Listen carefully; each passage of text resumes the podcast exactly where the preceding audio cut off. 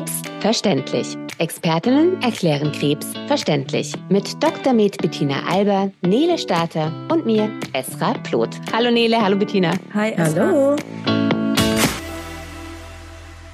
Wir haben heute ein Thema, ich glaube, mit dem können sich alle identifizieren, da ich glaube, dass es auch ein sehr vielseitiges Thema ist, vielschichtiges Thema ist und wir alle nicht so recht wissen, wie wir damit umgehen sollen. Und das ist nämlich genau, wenn man die Diagnose bekommen hat, was sich dann alles verändert und wie das das Privatleben auch beeinflusst und Freundschaften und wie geht man damit um und so weiter. Das ist ein ganz schön großes Thema. Ja, wo fängt man an? Ja. wo fängt man an, wo hört man auf? Es ist schwierig, da tatsächlich einen Anfang zu finden. Ich kann nur sagen, dass ich das in der Praxis sehr, sehr oft erlebe, weil wir da auch sehr viel mit den Patienten sprechen und die eben lange über so einen Zeitraum begleiten und da einem eben oft äh, darüber berichtet wird, dass Beziehungen in jeglicher Form, das heißt Partnerschaften, Freundschaften etc., einfach extrem unter dieser Krebsdiagnose leiden was für PatientInnen sehr, sehr belastend ist, weil die Diagnose an sich eigentlich schon echt ausreicht. Und das sind dann einfach noch so Themen, die halt noch dazukommen. Und ich finde es unheimlich schade, weil ich glaube, das meiste kann man wirklich auf so eine mangelnde Kommunikation zurückführen. Mhm. Da kann ich auch aus eigener Erfahrung sprechen. Eine meiner besten Freundinnen ähm, hatte Brustkrebs. Äh, und wir, wir, wussten alle nicht mehr, wie wir mit ihr umgehen sollen. Also speziell dann, als es, also am Anfang war es sogar noch ganz okay, weil da hat man halt immer geguckt, wie geht's dir, was machst du, wie läuft die Therapie. Aber als es dann in das Palliative reinging und wir wussten, okay, jetzt, äh, jetzt ist nichts mehr zu machen, da war es dann wirklich schwer, weil man dann nicht mehr wusste, soll man schreiben, wie geht's dir? Oder wenn man anruft, mhm. sagt man, hey, wie geht's dir? Schon allein diese Frage, wie geht's dir, hat sich auf einmal so falsch angefühlt, dass man dann auch Abstand genommen hat. Also das war Aber dann so der, ist der Abstand auch zum Teil wahrscheinlich auch ein bisschen auf Eigenschutz. Ja, natürlich. Ähm, zurückzuführen. Und ich glaube, das vergisst man halt auch oft. Ne? Das, also natürlich ist, es gibt nichts Schlimmeres, wie jemanden, den man gern hat, leiden zu sehen. Ja, aber dann setze ich ein beim, beim Thema Eigenschutz, weil ich finde, das, das hört sich ein bisschen negativ an und ich würde jetzt mal behaupten, dass keiner sich seinen Freunden gegenüber irgendwie äh, schlecht verhalten will.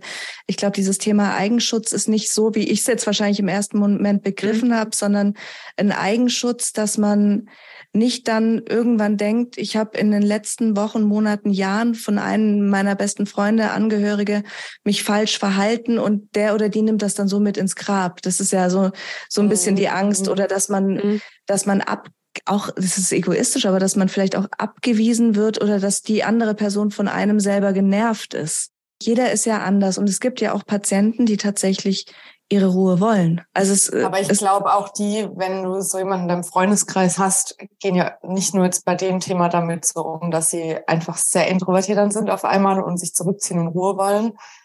Aber ich finde schon, dass von einem guten Freund, da willst du ja manchmal auch einfach gefragt werden, wie geht's dir denn ohne dass du auf den Anruf wartest. Natürlich, das ist das ja. Allerwichtigste.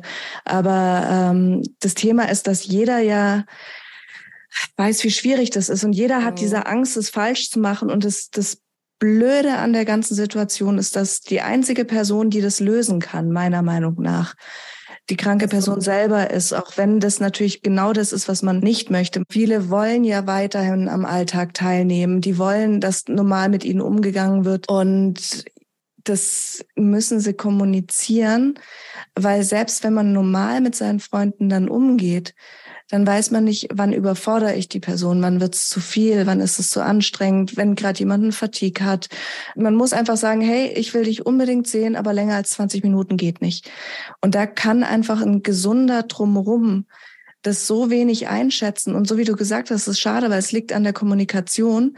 Je, je mehr man da redet und, und mitteilt, was man braucht und wie man es braucht, umso mehr spricht man ja schon mit seinen Gegenüber und nimmt denen die Angst. Und jeder geht anders mit seiner Krankheit um. Und mhm. nur in dem Moment, wenn ich das kommuniziere, ähm, können die anderen auch darauf eingehen. Und wenn man es nicht kommuniziert, entsteht natürlich auf irgendeine Art und Weise auch der Eindruck, die Person will ihre Ruhe haben wie Esra vorhin schon gesagt hat, dass man halt auch ähm, extrem Oft. Angst hat, was Falsches aber auch äh, zu mhm. sagen. Und mhm.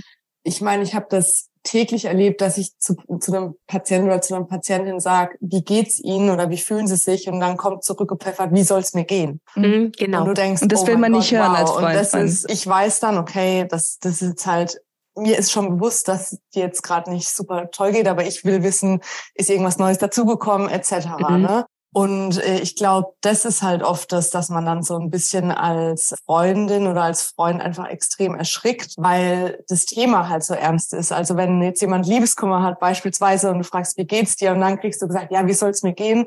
Dann gehst du anders damit um, wie wenn du jetzt diese Antwort in Bezug auf was echt Schlimmes gesagt bekommst, dann denkst du, oh mhm. oh Gott, ich frage nie wieder, äh, wie es dir geht, was du bei einem anderen Thema dann eine Woche später halt wieder fragen würdest. Mhm. Vielleicht sollten wir dieses, wie geht's dir? Es kommt mir jetzt gerade, dass man so automatisch stellen genau. will. Vielleicht sollte man das streichen ja. als drumrum Freund, Freundin, Angehöriger mhm. und eher fragen, worauf hast du Lust? Mhm. Also auch ja. gar nicht dieses, kann ich dir was helfen? Das ist ja auch nicht. Das ist ja, da wird ja immer erwartet, dass man einfach macht, mhm. sondern einfach, Hast du Lust zu telefonieren? Sollen wir was unternehmen, ähm, dass man das, wie geht's dir, einfach dann, dass uns mhm. allen ja so schwer fällt in der Situation, auch komplett streicht und mehr, mehr konkrete Fragen stellt, was man tun kann. Sollen wir uns treffen? Hast du Lust auf einen Kaffee? Wenn nein, soll ich bei dir vorbeikommen? Oder einfach mal machen.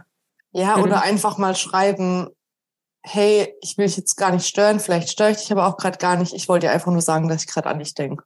Ich glaube, das tut auch äh, extrem Das ist gut. einfach mega schön, wenn man sowas mal geschrieben bekommt, wenn es eigentlich gut geht. Ja. Es ist einfach echt schön, wenn du weißt, du bist alleine zu Hause, aber du weißt, es gibt irgendjemanden, der irgendwo anders gerade ist und der denkt einfach an dich. Mhm. Das ist einfach mega schön. Also ich denke auch, dass es ein Teil von der Trauerbewältigung ist. Also Trauer hat ja auch diese, diese unterschiedlichen Phasen. Und in der Trauerbewältigung hört man ja auch immer, dass man dem Trauernden nahe treten soll. Also man soll mhm. Kontakt suchen, aktiv suchen, weil es für den Trauernden manchmal schwerer sein kann, den Kontakt zu fordern, als den Kontakt anzubieten. Und dann auch eher nicht zu sagen, melde dich, wenn ich dir was helfen kann, mhm. sondern einfach sagen kann, ja. ich habe heute gekocht, äh, ich bringe das jetzt vorbei oder ja. wenn du Zeit hast, dann ja. bring ich, stelle ich sie vor die Tür oder also, dass man eher die Hilfe anbietet, als danach fragt, ob die Hilfe gewollt wird. Vor allem, ähm, wenn man überlegt, dass es also mir zum Beispiel schon im ohne, ohne schwer krank zu sein, mhm. im Alltag extrem schwer fällt, ähm, um Hilfe zu bitten. Mhm. Also bevor ich jetzt jemanden, äh, bitte kannst du mir das und das abnehmen, mache ich trotzdem gleichzeitig fünf Sachen und zerreiß mich, auch wenn es wahrscheinlich total easy wäre, einfach mal kurz zu fragen, ey, du bist doch eh gerade einkaufen, kannst du mir was mitbringen? Ich bin hier zwischen Arbeiten und äh, Kindergarten und noch was gerade äh, völlig konfus und muss macht man ja mhm. nicht. Ja. Und, also ich bin ja noch nicht mal krank dazu und schaff's Und du nicht. selbst würdest eigentlich denken, ja, so ein Quatsch, ich würde es auf jeden Fall für jemanden machen. Natürlich, weil es ja auch und überhaupt kein Stress ist. Denken. Nee, keine Sekunde würde so, ich, würde ich, würde ich drüber nachdenken, wenn, wenn mir jemand äh, die Frage stellt. Ja, und das, das ist aber das, wir Menschen müssen lernen, mehr miteinander zu sprechen. Ja.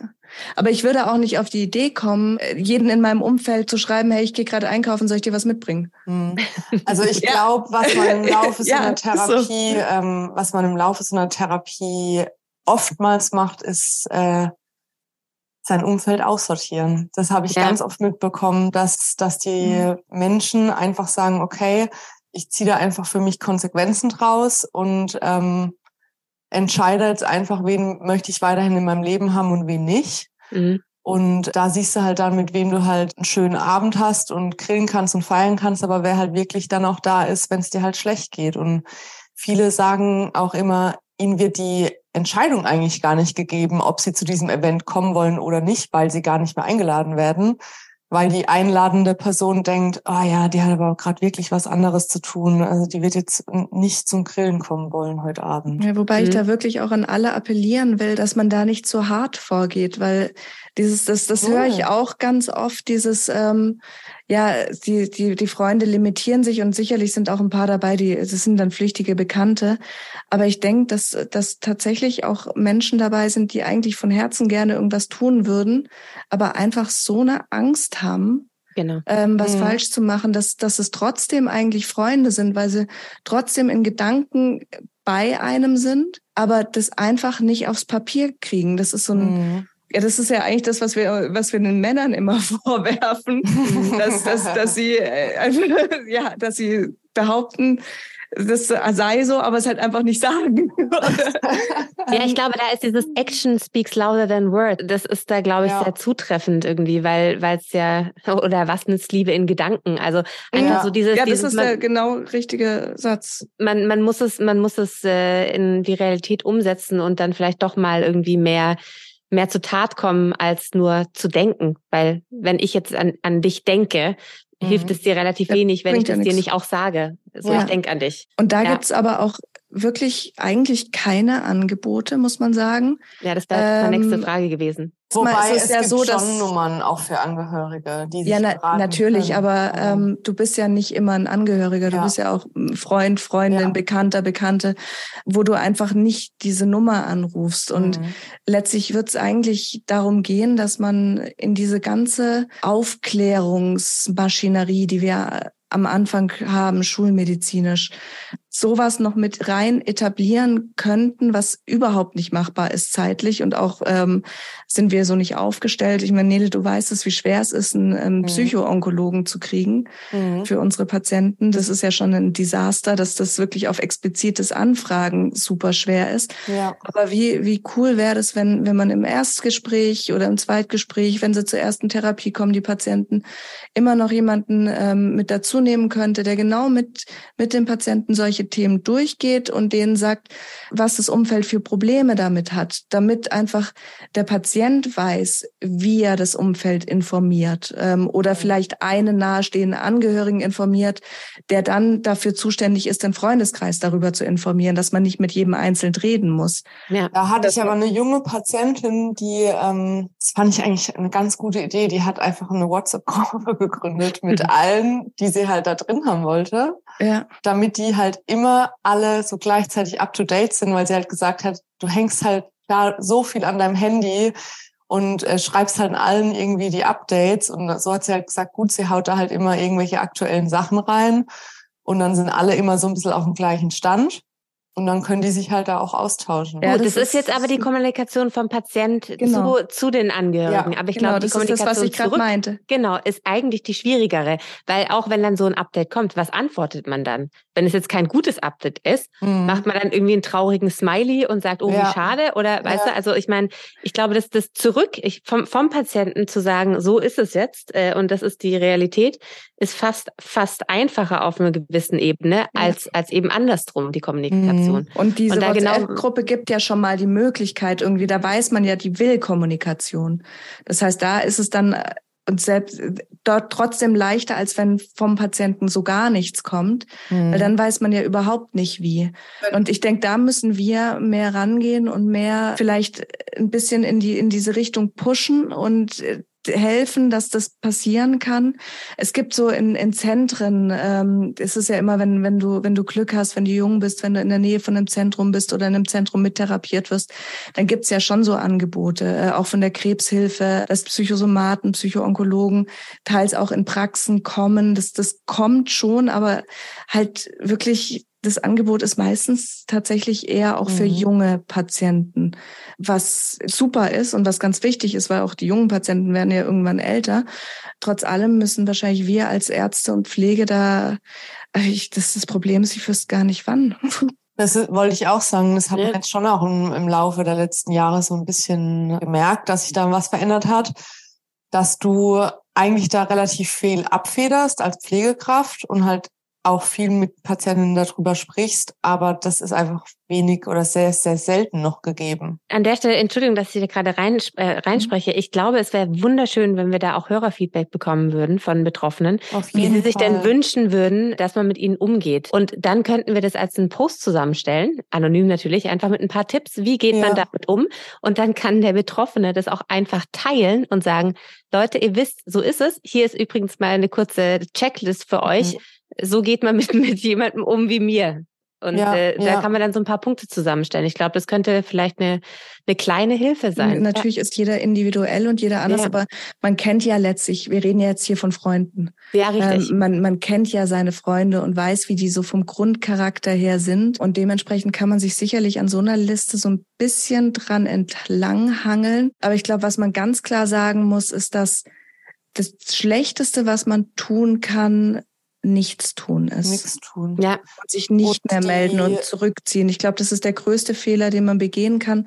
Weil schlimmstenfalls hört man halt mal so ein, ja, wie soll es mir schon gehen?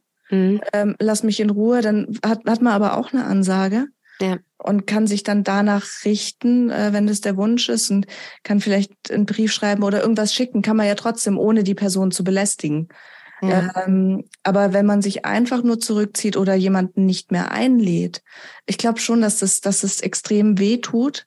Und dass, dass man, dass man sich, genau, das, das ist, das ist eine totale Ausgrenzung, dass man sich einfach merken sollte, dass man gerade kranke Menschen in seinem Umfeld, auch wenn die jedes Mal absagen, mhm. immer weiter einlädt. Und äh, wenn, wenn man nach der zehnten Absage ein Tag ist, wo sich die Person gut fühlt ja. und Lust hat, rauszugehen, und wenn es nur für zwei Stunden ist, ja. dann ist es ja wunderbar. Und wir müssen uns alle lösen von diesem Verkopften. Ja, ich meine, Menschen wenn du überlegst, Freunde, du kriegst die Diagnose und du wirst schon ja so komplett aus deinem Alltag rauskatapultiert. Du gehst nicht mehr zur Arbeit, du hast da keinen Rhythmus mehr. Mhm. Und der einzigste Alltag, der dir oder der Rhythmus, der dir noch bleiben kann, ist, dass deine Freunde und dein Umfeld weiterhin dich so behandelt wie vorher.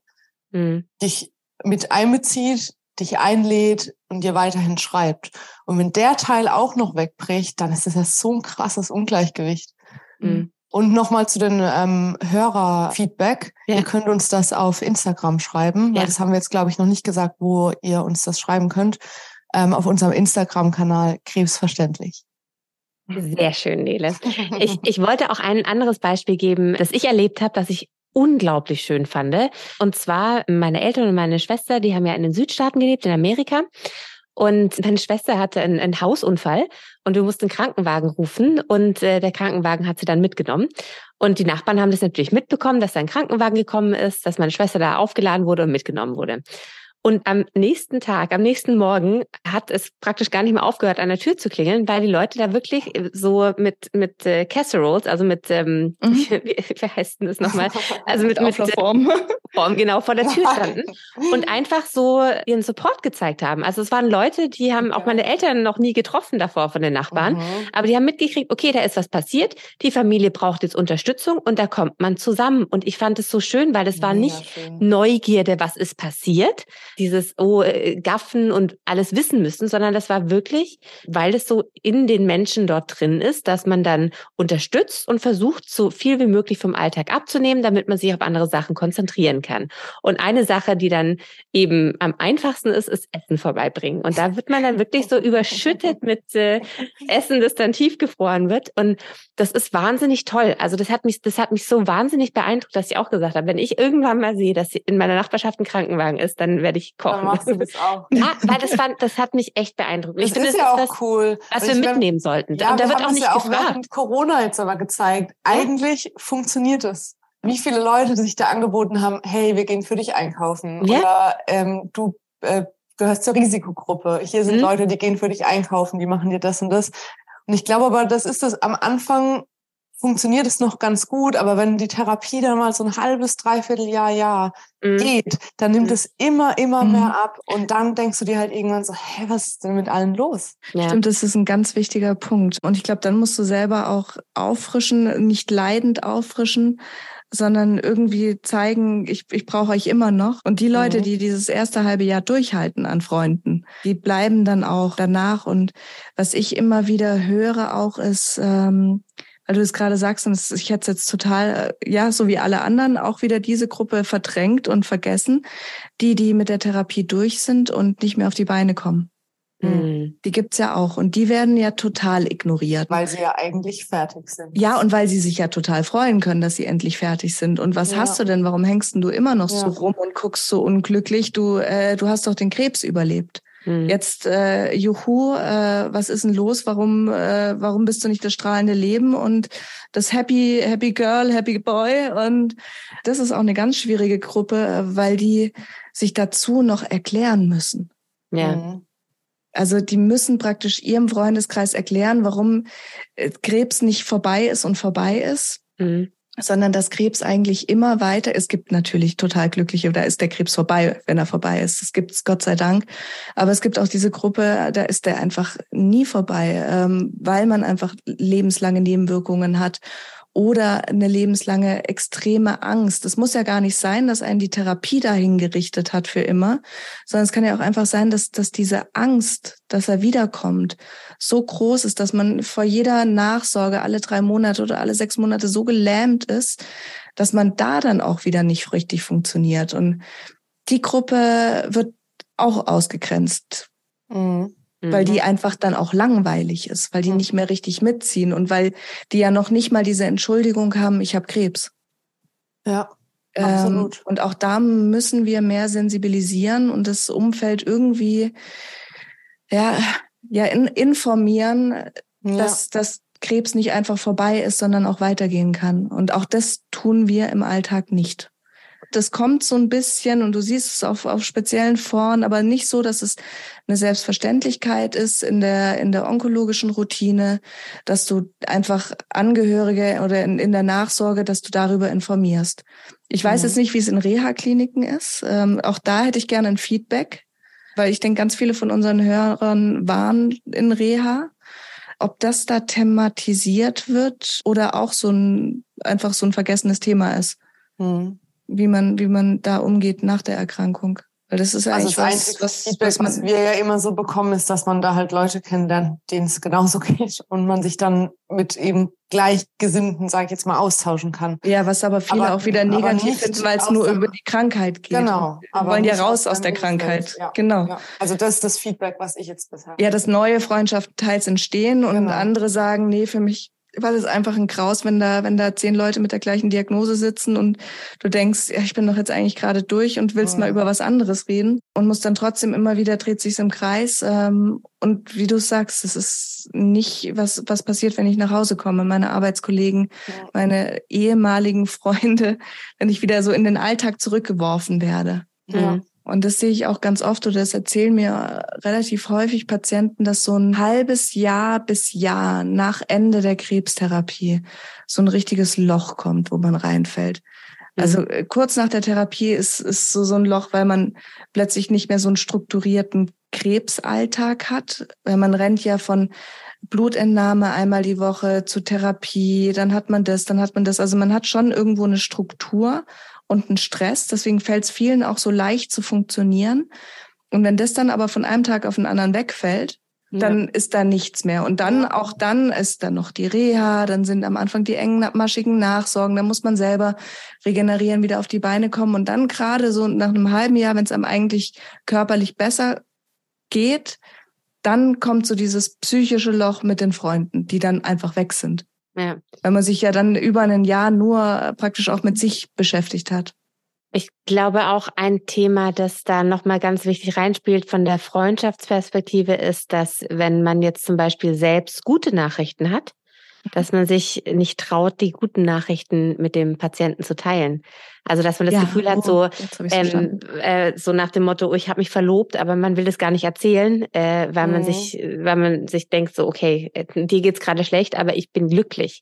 Was ja. dann auch wieder sowas wie, ähm, man fühlt sich schuldig dass es ja, einem gut geht. Also das Gewissen. ist genau, ganz genau. Man hat so, man hat so ein schlechtes Gewissen und man, man fühlt sich eventuell auch so, also so ging's mir. Ich war damals schwanger ich habe ich hab so ein paar Sachen nicht mit meiner Freundin teilen wollen, weil ich einfach das Gefühl hatte, äh, das ist nicht fair ihr gegenüber, dass ich gerade so glücklich bin ähm, und ihr geht es so schlecht. Und ich weiß, es war dumm von mir, weil ich bin mir sicher, dadurch, dass sie meine Freundin ist, sie hatte sich gefreut über die Nachrichten mhm. und sie hatte sich gefreut mit mir und bestimmt hätte es ihr auch einen schönen Moment gegeben, aber ich war nicht in der Lage, das mit ihr zu teilen. Ich hatte das Gefühl, es ist nicht fair. Und ich habe mich schlecht gefühlt und ich habe auch in der Zeit äh, mich teilweise schuldig gefühlt, wenn ich Spaß hatte. Also es war ganz, ganz krass, dass ich dann mhm. äh, ja solche solche Gefühle auch mit mir rumgetragen habe. Und ich habe ich habe ja auch ähm, leider nicht nur mit meiner Freundin dieses Thema durch, sondern auch mit nahe Familienangehörigen.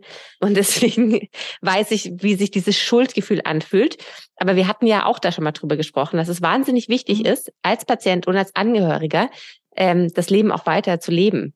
Und ich glaube, mhm. es spielt auch alles nochmal ganz arg damit rein, wie man kommuniziert ähm, mit dem Betroffenen. Also dass und man je mehr man diese Angst verliert und diese Schuldgefühle, mhm. desto leichter ist ja auch wieder der Gesprächsfluss. Ja. Das Problem ist ja, wenn wenn sich wenn sich jedes Gespräch auch noch um die Krankheit dreht, weil man die positiven Sachen oder das Leben rauslässt, dann dann funktioniert ja diese Beziehung nicht mehr, weil es ja dann total einseitig wird. Und mhm. ähm, ich denke, Nele wird es genauso sagen können wie ich aus unserer Erfahrung. Ähm, freuen sich die Patienten so irrsinnig mit den anderen. Was mhm. haben wir an an Fotos von Babybäuchen, müssen jetzt gar nicht Enkel, sondern auch Freunde, Freundinnen, neugeborenen Fotos, Hochzeitsfotos, Hochzeitsfotos gesehen und mit leuchtenden Augen wurde da berichtet über das Glück von den anderen. Mhm. Weil es ist ja auch so, wenn es einem selber nicht so gut geht, dann muss man sich ja teilweise von dem Glück von den anderen mitreißen lassen. Mhm. Ähm, wenn man dann nur Negatives um sich rum, dann, dann ist ja alles grau, grau, grau. Aber wenn das ganze Umfeld um einen trotzdem lebt und sprüht und explodiert, dann, dann nimmt man ja auch was mit für sich. Dann geht's einem ja selber, selber besser. Natürlich nicht man ist ja dann nicht auch schwanger oder nicht auch verlobt ja. oder verheiratet oder war auf einer äh, super Party. Aber man, man lebt ja von diesen Erzählungen und von diesen Erinnerungen mit und kann da mit teilnehmen. Und das ist das, was, was ich zumindest viel wiedergespiegelt bekommen habe von meinen Patienten und mhm. was auch für mich dann wiederum, wo man zeigt, wie, wie so eine positive Bande praktisch läuft, weil mhm. ich dann auch wiederum als als Ärztin, obwohl ich diese dritten Personen gar nicht gekannt habe, so ein Glücksgefühl mitbekommen ja. habe, weil mein Patient ja. so glücklich war. Ja. Also letztlich zeigt das ja, was das was das für für für Kreise wirft, mhm. wenn man einfach positiv weiter kommuniziert und, und gut miteinander ist und wie wie gut es tut, wenn jemand ansteckend fröhlich ist. Ja, und vor allem, wie gut es tut, wenn einfach jemand immer an deiner Seite ist Mhm. Egal, ob er mit dir lacht, mhm. egal, ob er dir irgendwelche positiven Sachen erzählt und ihr zusammen lacht oder ob man sich einfach mal hinsetzt und zusammen weint. Ja. Und auch das kann für eine angehörige Person befreiend sein, weil offensichtlich macht es einen ja traurig und offensichtlich belastet es einen ja enorm. Sonst hätte man ja diese Hemmung nicht zu ja. schreiben. Die Hemmung von Patienten, das sehen wir ja auch ganz oft, vor den Angehörigen ihre Ängste auszusprechen oder zu zeigen oder auch zu weinen. Wir haben ja ganz viele Patienten, die so extrem stark sind vor allen mhm. ihren Freunden und Angehörigen und sich nichts anmerken lassen und dann bei uns regelmäßig so ein bisschen zusammenbrechen, zusammenbrechen. wenn wenn wir als Umfeld ähm, unseren kranken Mitmenschen gegenüber auch mehr zeigen würden und weniger Stärke zeigen, dass man einfach zusammen mhm. weinen kann. Ich glaube, das, das würde auch schon gut tun. Ja, ja. diese die das, Fassade zu halten, ist, ist halt einfach ist unfassbar ähm, und anstrengend und, und unnötig. Ich, ja, aber auch nochmal vielleicht so als Tipp, wenn ihr nicht wisst, wie ihr eben mit so PatientInnen reden sollt. Es muss gar nicht immer alles schön geredet werden. Nee. Also ich finde, es gibt nichts Schlimmeres, wie wenn du wirklich so eine richtig miese Situation hast und dann kommt jemand und sagt, ach, das wird doch aber wieder kommen. Mhm ähm, das wird doch wieder, da willst du doch lieber hören, ja, also das ist jetzt wirklich eine maximal schissene Situation. Es tut mhm. mir auch mega leid, dass du da jetzt durch musst. Ja. ja da hilft einem doch wirklich sowas mehr wie dieses positive. Ähm, klar muss man auch äh, mal ab und an eine positive Seite aufgezeigt bekommen, aber ich sag nur, es spricht überhaupt nichts dagegen, wenn man sagt, ja, das lief alles einfach mega blöd und es ja. tut mir einfach extrem leid für dich. Oder auch zuzugeben, dass man nicht weiß, wie man jetzt am besten damit umgeht oder wie man sich verhalten ja. soll. Ich glaube, das ist so das, das Größte, was ich damals mitgenommen habe, ähm, mit meiner Freundin damals, dass ich, ich hätte ihr einfach sagen sollen, ich, ich, ich weiß nicht, wie ich mit dir umgehen soll. Äh, ja. Ich weiß nicht, ob ich dich nerv. Äh, mhm. ich, ich mhm. weiß es einfach nicht. Und ich mhm. glaube, das ist so das, was ich so damals gelernt stark gelernt habe und auch mitgenommen habe und dann auch besser machen konnte ähm, in den Fällen, die leider danach gekommen sind. Und da hatte ich so ein Beispiel, dass ich ähm, bei einer anderen betroffenen Person, ähm, er war nicht mehr in der Lage zu sprechen und zu schreiben. aber sein Gehirn war ja noch voll funktionstüchtig. Mhm. Äh, und dem habe ich einfach immer ganz viele Videos geschickt von like, Sachen, die wir zusammen gemacht haben oder von seinen Kindern und mhm. Alle möglichen Videos, die ich gefunden habe, die ich schön fand, habe ich ihm geschickt. Und äh, er hat dann jetzt auch nicht geantwortet oder sowas, aber ich habe dann von seiner Schwester erfahren, äh, dass sie sich zusammen die Videos angeschaut haben und dass er halt das Lächeln in seinen Augen gesehen hat. Und es hat mich so wahnsinnig gefreut. Und ich habe auch die Videos nicht geschickt in, in der Erwartung, was zurückzubekommen. Ich habe sie geschickt in der Hoffnung, dass genau so ein Moment entsteht. Und der ist auch entstanden. Und ich glaube, das ist auch was ganz Wichtiges zu wissen, dass manchmal bekommt man keine Antwort. Aber deswegen sollte man nicht aufhören. Ja, Weil wenn, die Person kann einen ja auch blockieren, wenn sie dann keine Nachrichten mehr haben will.